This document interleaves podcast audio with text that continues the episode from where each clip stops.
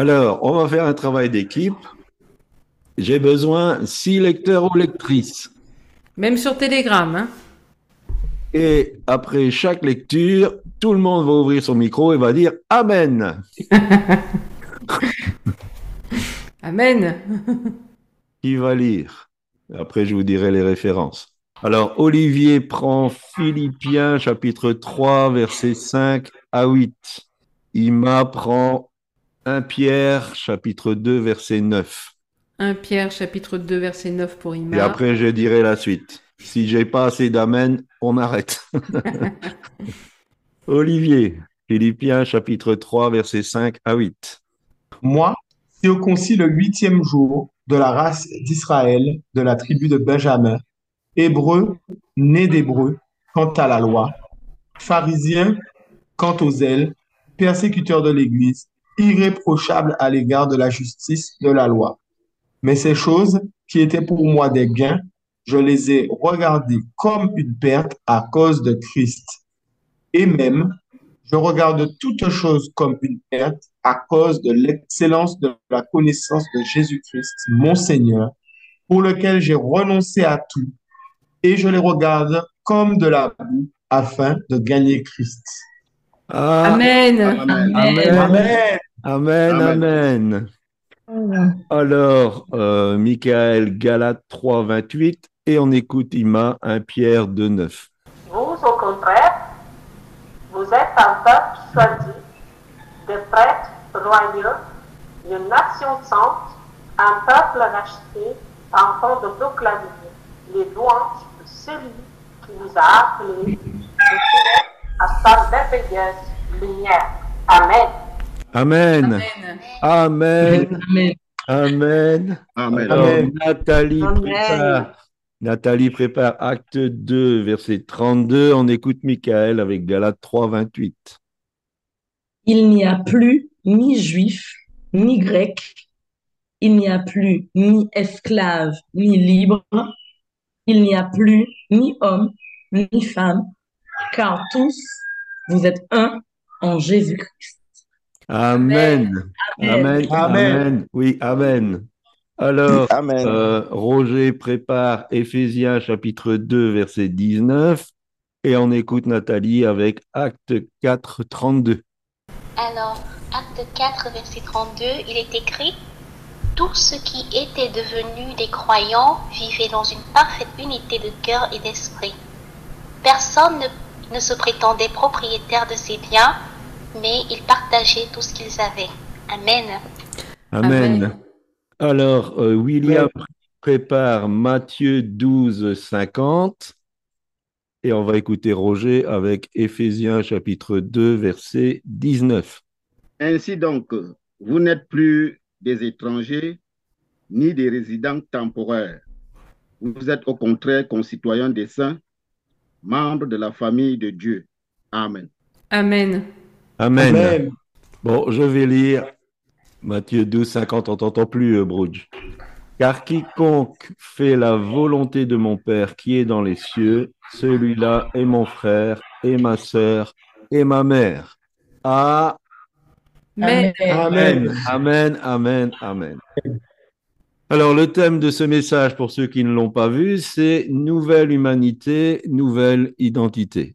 Est-ce que déjà, par rapport à ces versets, vous envisagez quelque chose Ah, ah. Ah, apparemment. Allez, je vais vous aider. La première humanité, c'était Adam. Oui, la nouvelle humanité, c'est l'Église. Le- en fait, moi, tous ces versets, en fait, ça me, ça me fait penser au renouvellement de l'intelligence parce que, en fait, c'est des nouvelles manières de penser, de voir les choses qui n'ont, de fonctionner, qui ont strictement rien à voir avec ce qu'on a toujours connu. Euh, je pense notamment à, à fait de se dire euh, que mon père, ma sœur, mon frère, celui qui aime mon père, son père, sa sœur, son frère plus que moi n'est pas digne de moi. Euh, ou quand on a pris le, le verset qui dit que je regarde toutes choses comme de la boue afin de gagner Christ. Euh, en fait, une vraie réforme en fait de, de, la pensée. euh, par rapport à ce qu'on connaissait avant et, et la, la, nouvelle manière de voir les choses, en fait. Merci Olivier, c'est très bien. En tout cas, j'espère que ce message va renouveler votre intelligence, changer les mentalités. Alors, d'abord, les bases de l'identité, il faut en parler un peu. Notre identité fait partie de nos besoins fondamentaux et notamment de notre besoin de sécurité. En fait, quand nous avons une identité, ça nous sécurise et ça répond à ce besoin que nous avons de sécurité. Je vais pas euh, m'étendre là-dessus, mais il y a trois besoins fondamentaux chez l'être humain que sont la sécurité, la raison d'être et la valeur propre. Et les sœurs sont un peu plus orientées vers la sécurité et les frères un peu plus sur la raison d'être.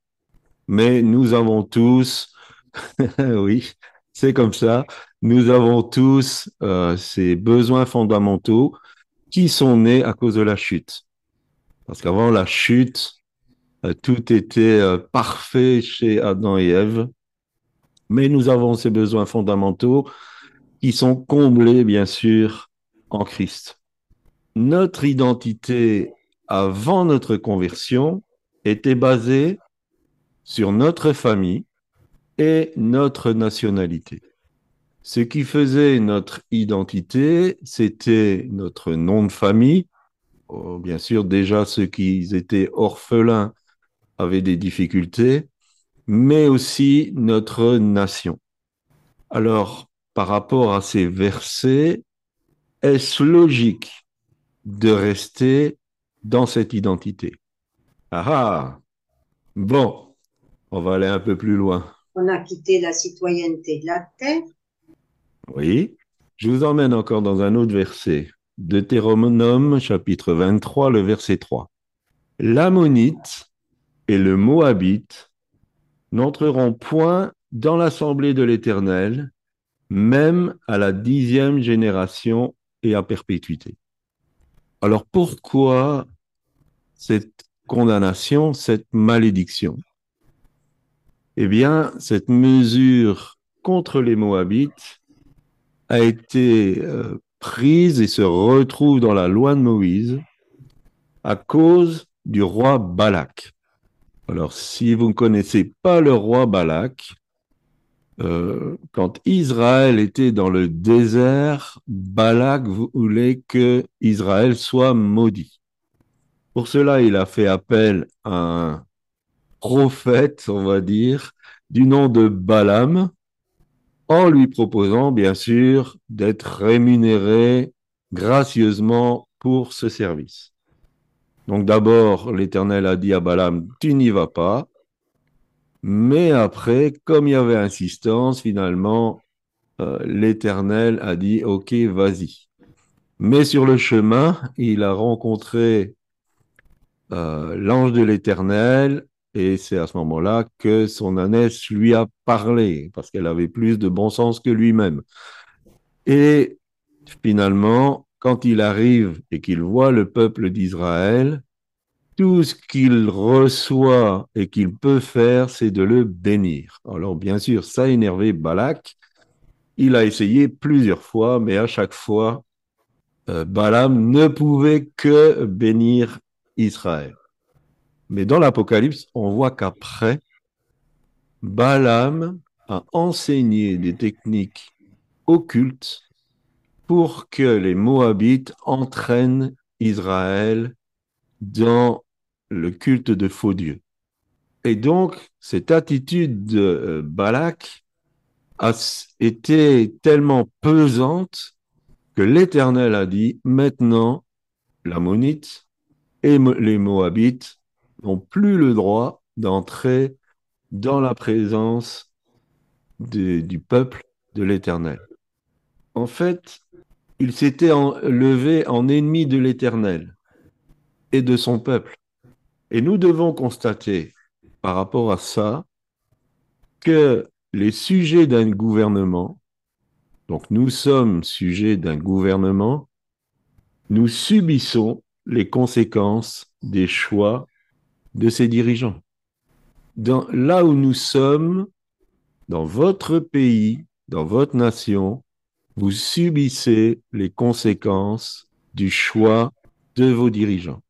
C'est une réalité spirituelle qui amène une malédiction à cause du péché des chefs. Il en est de même pour les leaders chrétiens qui dévient de la vérité. Les leaders chrétiens amènent sur vous, quand ils dévient de la vérité, une malédiction. De la même manière, c'est des décrets divins. C'est une loi spirituelle. On ne peut pas la changer. Et pourtant, il y a une possibilité de changer le cours de l'histoire. On ne peut pas changer un décret divin comme ça, mais on peut changer un décret divin par rapport à nous. Alors, qui a changé le décret divin des Moabites qui ne peuvent pas accéder à la communauté d'Israël Olivier? Non. Ah. Non, non, c'est un être humain. Ah ah Ça va faire plaisir aux sœurs. Ouais, Marie, pense, je pense à toi, toi qui prépares un message. Ruth? Voilà. Ruth. Ruth était moabite. Le décret existait. Qu'est-ce que Ruth va faire? On lit ça au chapitre 1er, le verset 16. Ruth répondit, Ne me presse pas de te laisser, de retourner loin de toi. Où tu iras, j'irai. Où tu demeureras, je demeurerai. Ton peuple sera mon peuple. Ton Dieu sera mon Dieu. Pourquoi elle a changé ce décret divin par rapport à elle? Parce qu'elle a déclaré, ton peuple sera mon peuple. Et non seulement elle est entrée dans la communauté d'Israël, mais elle est rentrée dans la lignée de l'humanité du Seigneur Jésus. Quand elle a donné naissance à Obed, elle a donné naissance au roi David et elle a donné naissance au Christ. Amen. Voilà comment quelqu'un, par une déclaration, je dirais quand même exceptionnelle, peut changer le cours de l'histoire et changer un décret divin de malédiction en bénédiction sur sa vie. La première des choses qu'il faut comprendre, c'est qu'elle s'est séparée de ce qui était la cause de sa malédiction, d'une manière radicale. Elle s'est séparée de son peuple. Elle s'est séparée de sa famille pour suivre sa belle-mère. Cela nous montre il faut trancher ce qui freine, ce qui bloque, ce qui empêche notre élan vers Dieu. La deuxième des choses, c'est qu'elle a pris effet et cause pour l'Éternel et son peuple. Retenez bien ces choses.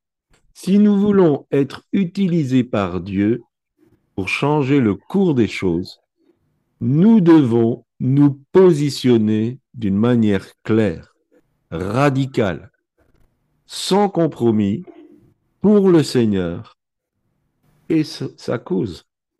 Nous devons faire notre, ses desseins à lui, ses projets à lui, ses sentiments à lui envers l'humanité, mais aussi envers son peuple, son Église.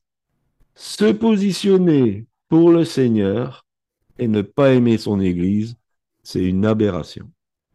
Si on veut se positionner pour Christ, d'office, nous sommes appelés à aimer son Église.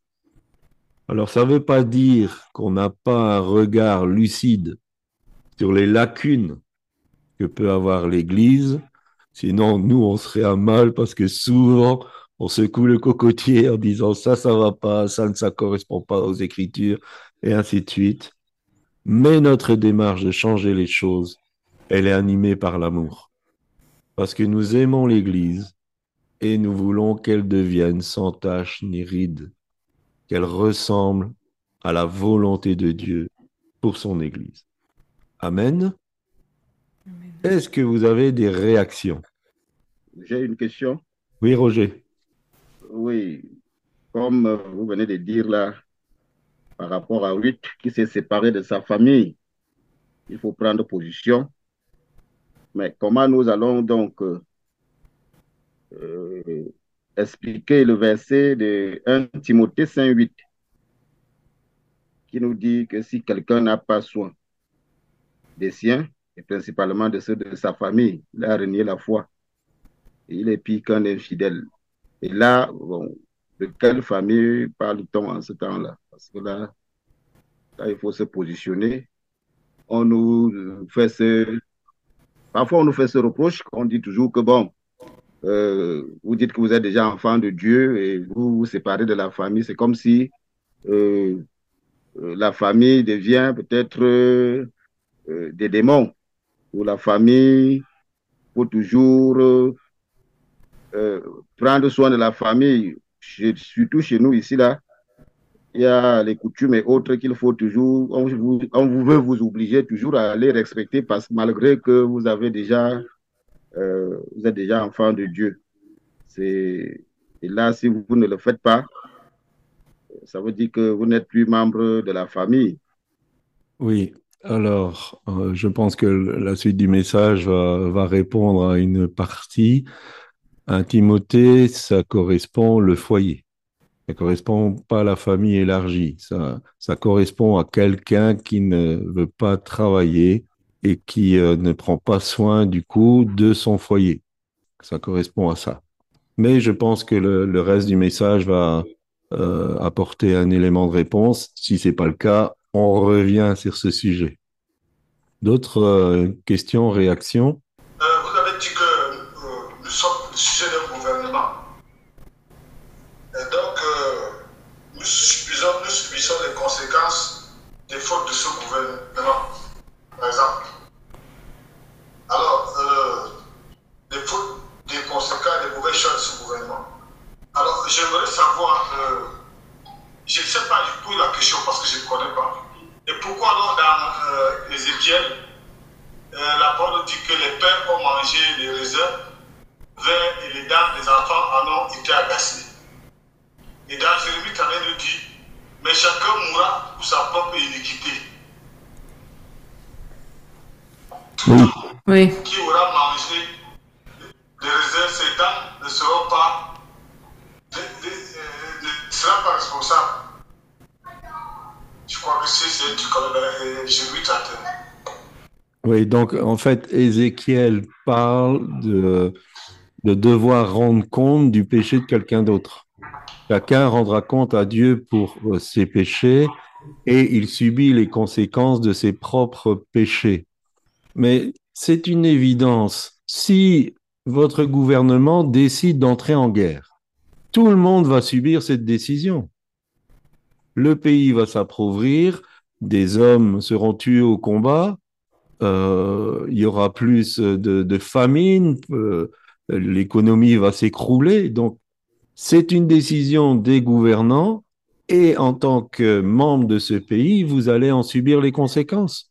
De la même manière, quand un gouvernement, et en ce moment on est en plein dedans, prend des, promulgue des lois qui sont euh, contre la parole de Dieu, nous subissons le fait que l'atmosphère spirituelle est détériorée, c'est comme une chape de plomb sur le, pays. Et bien sûr, l'Église est appelée à changer cet état de fait. Donc, je ne dis pas que c'est une, fatalité, mais il faut, bien se rendre à, l'évidence. Et disons que maintenant, le gouvernement décide que tout le monde doit travailler gratuitement. Personne ne va travailler, mais personne n'aura d'argent. Nous allons subir les conséquences de cette euh, décision qui serait complètement folle, mais je prends un, exemple grossier pour expliquer ce que Ézéchiel dit, c'est que euh, quand quelqu'un pêche et pas quelqu'un d'autre à, à rendre compte de ses péchés, mais il va subir les conséquences comme euh, en tant que père de famille par rapport aux décisions qu'on va prendre, ça va influencer la famille. Si on s'engage dans euh, parce qu'on est addict au jeu, toute la famille va subir euh, les difficultés de cette addiction. Si le père est addict à l'alcool, toute la famille va subir les conséquences de cette addiction, de sa violence éventuelle. C'est ça que je suis en train d'expliquer. C'est que quand nous sommes dans un pays, nous subissons d'office la malédiction qui atteint les mauvaises décisions que les gouvernements prennent. Revenons à nos textes de départ. D'abord Philippiens chapitre 3 verset 8. Et même je regarde toute chose comme une perte à cause de l'excellence de la connaissance de Jésus-Christ mon Seigneur, pour lequel j'ai renoncé à tout et je les regarde comme de la boue afin de gagner Christ. Il a renoncé à quoi?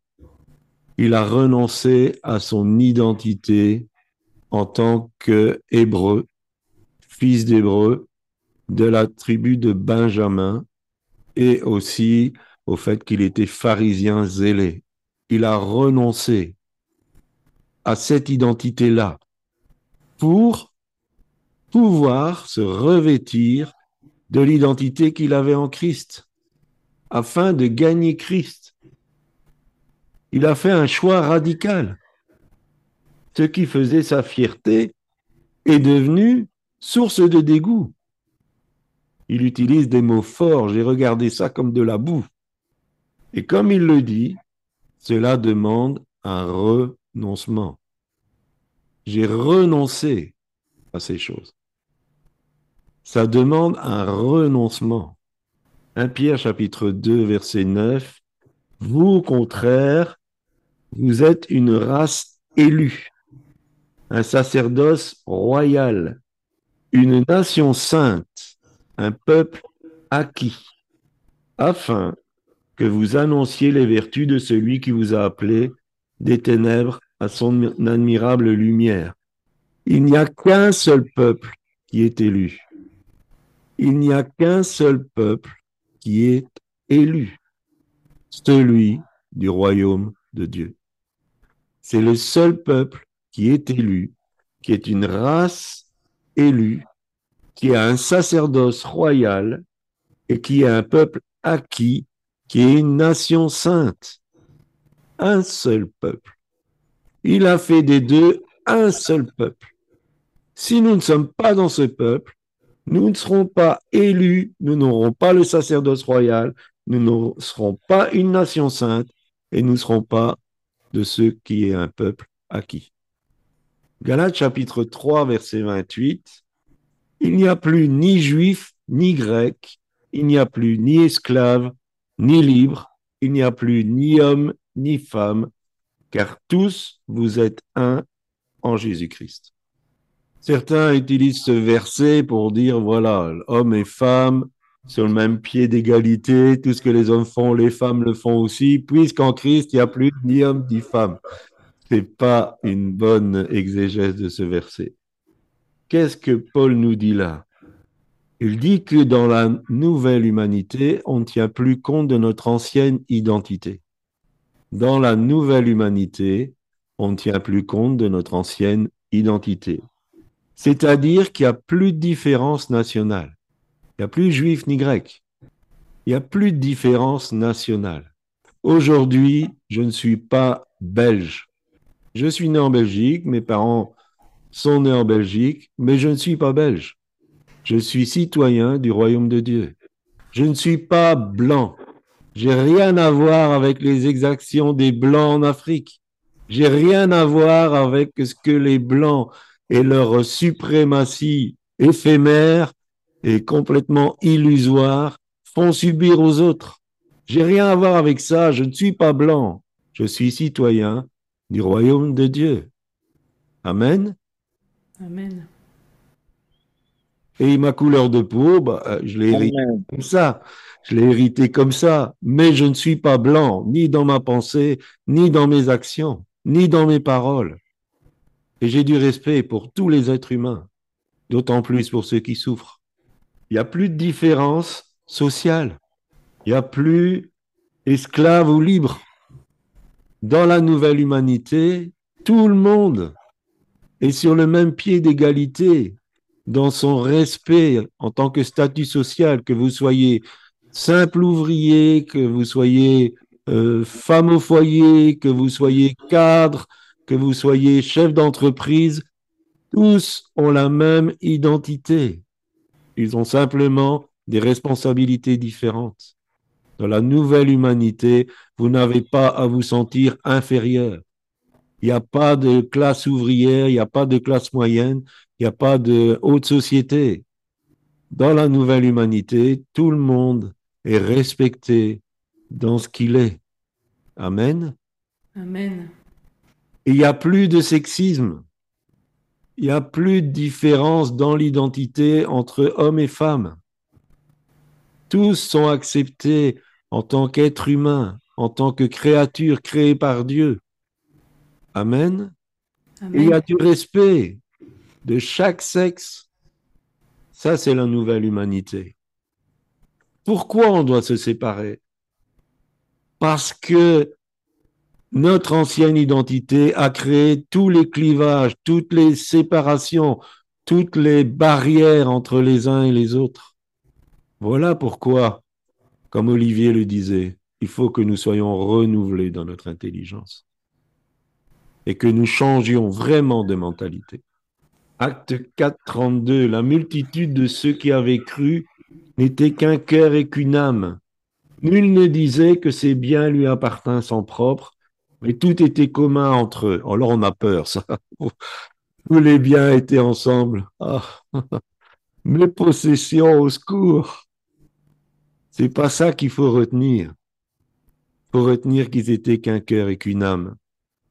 Et au fond de nous, au plus profond de nous, nous chérissons cette vérité et nous voulons la vivre. Nous voulons vivre cette unité. Nous voulons qu'au plus profond de nous-mêmes, nous puissions la vivre, qu'on puisse vivre ce que cette première Église vivait. Mais pour la vivre, c'est ce prix-là qu'il faut payer. Où sont nées les nations? Elles sont nées à la tour de Babel.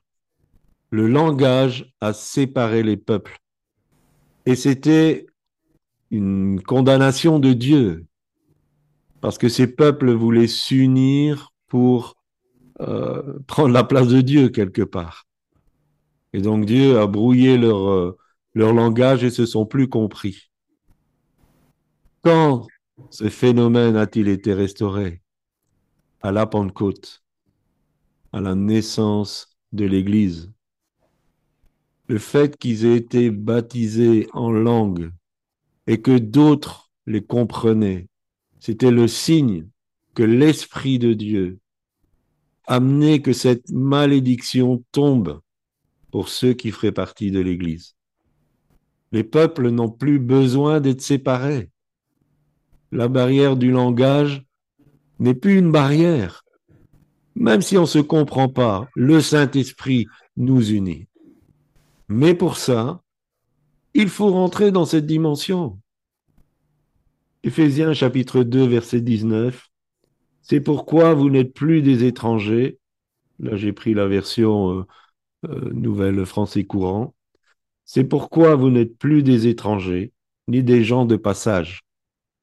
Mais vous faites partie du peuple de Dieu.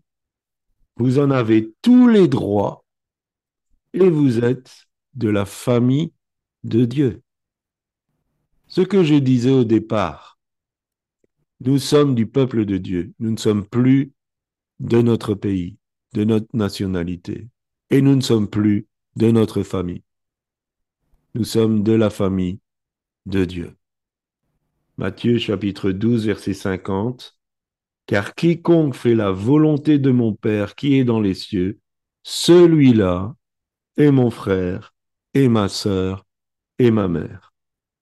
Le Seigneur lui-même montre la voie. Car quiconque fait la volonté de mon Père qui est dans les cieux, celui-là, il fait partie de ma famille. Alors, je ne suis pas encore à la conclusion, parce que je veux répondre à ce que Roger a dit. Amen. Est-ce que vous comprenez pourquoi maintenant il faut changer de mentalité? Et il faut accepter cette nouvelle identité Amen. pour pleinement la vivre. Est-ce que vous avez des réactions? Alors, on en revient, on va vous bassiner encore un peu avec ça, on en revient au plan global. Éphésiens chapitre 4, verset 16. Ainsi, lorsque chaque partie fonctionne comme elle doit, le corps entier grandit et se développe par l'amour. Nous avons tous besoin les uns des autres. Nier cette évidence, c'est se condamner soi-même à être limité dans le succès de l'avancement du royaume de Dieu. Nous avons besoin les uns des autres. Nous avons besoin de vivre cette nouvelle identité dans ce nouveau peuple et dans cette nouvelle famille. Paul nous dit clairement que si nous deviendrons des adultes, hein, si vous lisez Ephésiens 4 complètement, spirituels, c'est-à-dire des disciples stables, inébranlables et matures, quand nous aurons atteint l'unité. Tant que cette mentalité ne change pas, nous ne pouvons pas atteindre l'unité. Parce que justement, la cause de la division, elle est dans l'ancienne identité. La condition de cette unité que nous avons lue dans Acte 4, verset 32, c'est grandir dans l'amour. Le manque d'amour se manifeste parce que les mentalités ne sont pas changées au sujet de notre identité. Si nous restons dans notre vieille identité, nous ne pourrons jamais atteindre l'unité que vivait l'Église de Jérusalem. Parce que nous trouverons toujours quelque chose qui nous sépare. Chaque membre du corps participe à son développement. Chaque membre de l'Église, de la famille de Dieu, participe au développement de la famille de Dieu une grosse partie des disciples se comportent comme des spectateurs ou marchent dans l'individualisme. Pourtant, chaque membre a son importance et sa nécessité. Paul nous dit que nous avons tous reçu un don. C'est une belle promesse. Nous avons tous reçu un don. Mais ce don est pour l'utilité commune. 1 Corinthiens 7, 7, 1 Corinthiens 12, verset 7. Ce don qu'on a reçu, c'est pour l'utilité commune. C'est pour en faire bénéficier la famille de Dieu. C'est pour que le peuple dont nous faisons partie en bénéficie. Sinon, ça n'a pas de sens. Écoutez bien, le dépôt de Dieu en toi viendra compléter celui de quelqu'un d'autre et tu seras toi aussi complété par un autre membre. Le dépôt que Dieu a mis en toi a besoin de compléter quelqu'un et il a besoin d'être complété par quelqu'un. Voilà comment Dieu fonctionne. Le manque d'amour par incompréhension de l'appartenance provoque l'atrophie d'une partie du corps et bien des talents sont négligés, saccagés et piétinés dans la chrétienté. Et tant que notre unité ne sera pas visible, pour nous lever ensemble contre Satan et son armée, le mal triomphera et les êtres humains resteront captifs de sa domination. Tant que nous rentrerons pas dans ce domaine d'unité, le diable va triompher. Alors, en conclusion, je ne voulais pas parler de séparatisme. Je vous dis pas de tourner le dos à votre famille terrestre en disant vous êtes plus ma famille, mais ça devient une question de priorité. Ça ne veut pas dire que on ne prend plus soin des siens, mais c'est une question de priorité. Dans ce que Olivier a cité, il y a des traductions qui disent Jésus leur dit Si vous ne me préférez pas à votre père, à votre mère, à votre femme, à vos enfants, vous n'êtes pas digne de moi. Ça veut dire que nos priorités vont changer. Ça ne veut pas dire qu'on jette tout le monde. Je suis pas en train de dire qu'on va vivre comme des ermites, loin de là. Et nous avons un témoignage à donner. Nous avons lu aussi qu'on est là pour parler des merveilles de notre Dieu. Si on fait le vide autour de nous, comment on va le faire? Mais c'est une question de priorité. L'unité véritable ne pourra se vivre que quand nos mentalités vont changer. Si nos, mentalités ne changent pas, nous ne pourrons pas vivre l'unité. C'est pas possible. La base de cette unité est claire. Quiconque fait la volonté de mon Père. Et Luc ajoute, ceux qui écoutent la parole de Dieu et qui la mettent en pratique. Ceux-là sont de ma famille. Ceux-là sont mes frères, mes sœurs, tous ceux qui font la volonté de mon Père, tous ceux qui écoutent sa parole et la mettent en pratique. Quand nous entrons dans cette mentalité, la famille reprend la place qu'elle doit occuper dans nos priorités. Ça ne veut pas dire qu'elle a plus de place, mais elle reprend la place qu'elle doit avoir dans nos priorités. Et la même chose pour notre pays, pour notre nation. Tout racisme disparaît. Alléluia. Tout racisme disparaît. Le peuple de Dieu est libéré. Écoutez bien, le peuple de Dieu est libéré des malédictions ancestrales et nationales. Et ça permet pleinement à la vérité de nous pénétrer. Si nous changeons de mentalité, si nous renonçons à cette vieille identité, je vous garantis sur la parole de Dieu, vous allez être libérés des malédictions ancestrales et nationales. Je suis pleinement convaincu de cela. Comme Ruth a été libérée quand elle a fait ce choix, quand elle a renoncé, quand elle a fait ce choix, elle a été libérée de cette malédiction sur Moab. Cette famille est une armée. Je repose ma question. En ferez-vous partie? Allez-vous prendre votre place dans le corps? Parle bien de prendre sa place dans le corps, à l'endroit où vous allez compléter quelqu'un et où quelqu'un va vous compléter. Et est-ce que vous allez entrer dans cette nouvelle identité parce que vous faites partie, que vous le vouliez ou non, le jour où vous êtes né de nouveau, vous êtes entré dans cette nouvelle humanité. Et votre carte d'identité, c'est l'esprit que vous avez reçu. C'est le sceau de Dieu sur vous. Vous êtes marqué du sceau de Dieu parce que vous avez reçu l'esprit de Dieu. Parce que vous faites partie de cette nouvelle humanité. Dieu n'a pas voulu rafistoler l'ancienne, il en a créé une nouvelle, qui sont nées de Dieu, qui ne sont pas nées d'une volonté humaine, et dans lesquelles, Ézéchiel 36, 26, 27, il a changé le cœur et il a inscrit ses lois dans ce cœur. Et par l'Esprit, nous sommes rendus capables de les faire, de faire la volonté de Dieu. Est-ce que vous avez des réactions ou des questions? Est-ce que ça répond à ta question, Roger? Oui, ça répond à ma question. Et j'avais autre chose là.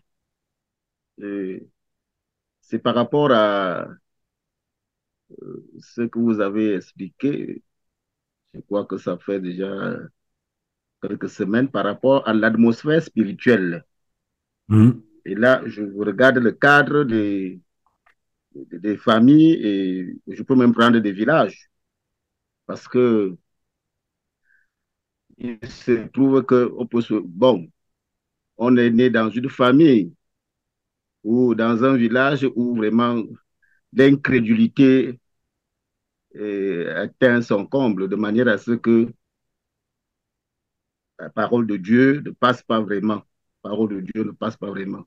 Et maintenant, qu'est-ce qu'on peut faire dans ce genre de situation? Parce que quand on est dans un cadre pareil, comment on va se comporter? Oui. Alors d'abord, je pense qu'il faut écouter ce que le Seigneur Jésus a dit. Il a dit, si on ne vous reçoit pas, vous partez, vous secouez, secouez la poussière de, vos chaussures. Après, il y a des temps aussi. Euh, J'aime beaucoup ce qui s'est passé à Génézareth. Donc Jésus avait traversé le lac, il y avait eu la, tempête qui l'a calmé et tout ça, et puis il a libéré le Gérasénien, qui était euh, investi de beaucoup de démons. Et quand les habitants ont vu ça, ils l'ont chassé. En tout cas, ils ont insisté pour qu'il parte. Mais un peu plus loin, on voit qu'il est retourné à Génézareth. Et là, le témoignage de la femme atteinte d'une perte de sang avait fait le tour. Et tous les gens étaient venus et demandaient simplement de pouvoir toucher son vêtement. Et tous ceux qui touchaient son vêtement étaient guéris. Donc, quelquefois, nous avons des Génézareth qui nous acceptent pas. Mais au temps de Dieu, parce qu'il y a eu tout un travail préparatoire, Dieu nous permet de revenir et de pouvoir euh, voir la parole de Dieu pénétrer les cœurs. Donc il y a des temps de Dieu. On voit aussi quand Paul, il est parti pour son deuxième voyage, donc quand il s'était un peu brouillé avec Barnabas, il visait Éphèse. Mais Dieu n'a pas permis qu'il aille à Éphèse. Et il a dû attendre trois années de plus. Et donc, il est parti en Grèce. Et après, il a pu atteindre Éphèse. Et Éphèse, c'était un gros morceau au niveau de, de l'occultisme. Et donc, je pense que ce qu'il a vécu en, en, Macédoine, il devait le vivre avant de pouvoir vivre Éphèse. Donc, il y a des temps de Dieu. Mais euh, on, peut être encouragé. Et disons que si dans un premier temps, on n'est pas reçu, eh bien, on, se tourne vers euh, autre chose. Parce que l'atmosphère spirituelle, elle peut être très lourde, mais ça peut changer. Les atmosphères spirituelles peuvent changer. Est-ce que ça répond à ta question, Roger? Oui, oui, surtout la, la fin. C'est-à-dire que l'atmosphère peut changer. Donc, c'est là, c'est la fin. Ok, merci beaucoup. D'autres réactions? Euh, Plus, pardon, pour ma voix qui est cassée, mais plus une question en fait. Est-ce que de ton point de vue, l'engagement du chrétien en politique, et notamment dans les hautes sphères de la politique, peut contribuer à influencer positivement l'atmosphère spirituelle d'un endroit? Ou est-ce que par les temps qui courent, vu qu'on sait qu'on est à la fin, est-ce que c'est plus une perte de temps en fait? Quelles seraient tes préconisations sur cette question? Merci. Oui. Alors, je ne pense pas que c'est une perte de temps. C'est jamais une perte de temps. Dans le sens que euh, Dieu aime avoir des témoins partout. Même si euh, l'effet du témoignage ne, va pas être porteur. Euh, c'est quelque chose que je vous m'entendrez souvent dire. Dieu n'a pas de dette. Il veut pas que quelqu'un un jour lui reproche ah mais j'étais pas au courant. Et donc il souhaite que les témoins soient partout. Et s'il ne peut pas influencer l'orientation du gouvernement, il peut influencer des membres du gouvernement. Et disons que c'est une sphère difficile à atteindre. En tout cas, personnellement, on a très peu l'opportunité, Pasteur Corinne l'a eu, j'en ai eu quelques-unes, d'aborder des personnes qui sont dans le gouvernement. Mais euh, Dieu veut qu'il y ait des témoins dans, ce sens-là. Et personnellement, j'ai été syndicaliste et euh, je sais que certains pasteurs n'aiment pas du tout les syndicalistes. Mais en fait, euh, comme quoi une destinée. Quand j'étais petit, je voulais être avocat. Euh, mais après, j'aimais pas l'école. Donc, euh, je suis parti au travail. Et donc, pas question de pouvoir accéder à la profession d'avocat. Mais dans le fond, je crois que, dans mon innocence, je savais pas quel milieu c'était. Je ne pense pas que j'aurais pu m'adapter à ce, milieu où le mensonge est très, très pratiqué. Mais euh, au travers du syndicat, j'ai pu euh, changer des situations pour des travailleurs, prendre leur défense, changer. J'ai eu, j'ai eu droit à deux fermetures où j'ai pu donner, euh, au travers de la négociation, des avantages à ceux qui euh, n'avaient plus de travail. Ce genre de choses, ou prendre la défense d'un travailleur qu'on voulait éjecter alors que la situation n'était pas très très claire avec faute grave. Finalement, bon, oui, ça s'est limité à trois jours de mise à pied. Donc, j'ai fait mon travail d'avocat et euh, j'ai étudié les, textes de loi du travail pour pouvoir, quand j'arrivais, j'étais sûr de moi. D'ailleurs, ils étaient désarçonnés par ma certitude parce que je m'appuyais sur ce que la loi disait. Donc, euh, euh, j'ai pu servir de témoignage, j'ai pu parler du Seigneur à des personnes. Un jour, j'étais avec euh, 40 euh, délégués purs et durs. C'était un prêtre qui euh, donnait la formation. Et puis, je ne sais plus comment c'est venu. J'ai dit, mais si on croit en Dieu, on ne peut pas être d'accord avec le nouvel âge. Et puis il a dit, ben, qu'est-ce que tu veux expliquer? J'ai pu parler de Dieu à ces 40 euh, délégués purs et durs euh, qui n'hésitaient pas à faire des grèves et tout ça. Ils ont entendu le message. J'ai eu mes cinq minutes, mais euh, ben voilà. Donc il faut y être. Donc j'encouragerai celui qui sent un appel de Dieu. Bien sûr, il faut un appel de Dieu pour ça, mais je l'encouragerai. Même si de plus en plus, l'influence apportée sera très, très limitée. Est-ce que ça répond à la question? Complètement, oui, complètement. De réaction ou question? Très bien, je vais rejoindre ma petite chérie et tous les citoyens du royaume vont chanter ensemble. Je disais, il n'y a Amen. plus de blanc et il n'y a plus de noir non plus. Non, que dans la musique. que dans la musique. C'est tout. Oui, je vais prier. D'accord, Bouch. Seigneur, nous te bénissons, nous te rendons toute la gloire. Seigneur, merci de nous donner cet esprit d'unité. Merci pour cette nouvelle humanité dont nous sommes membres. Nous te bénissons pour toutes choses, Père.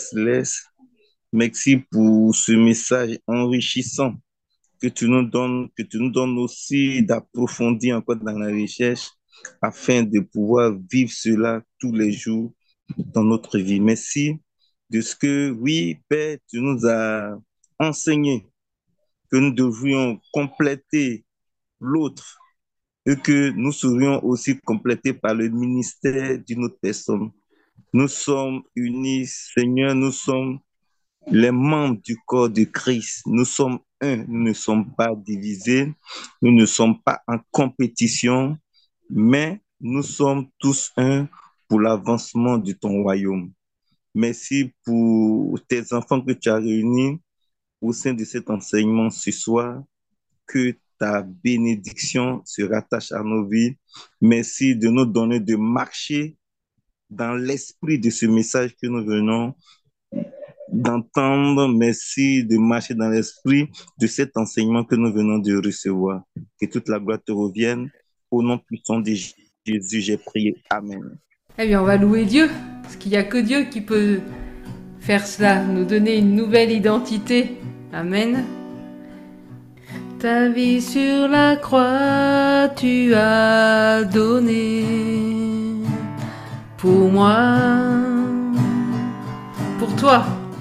Ton trône de gloire, tu as quitté, mon roi. tu t'es humilié, tu as montré le chemin. Tu as prouvé que ton amour est sans fin. Comment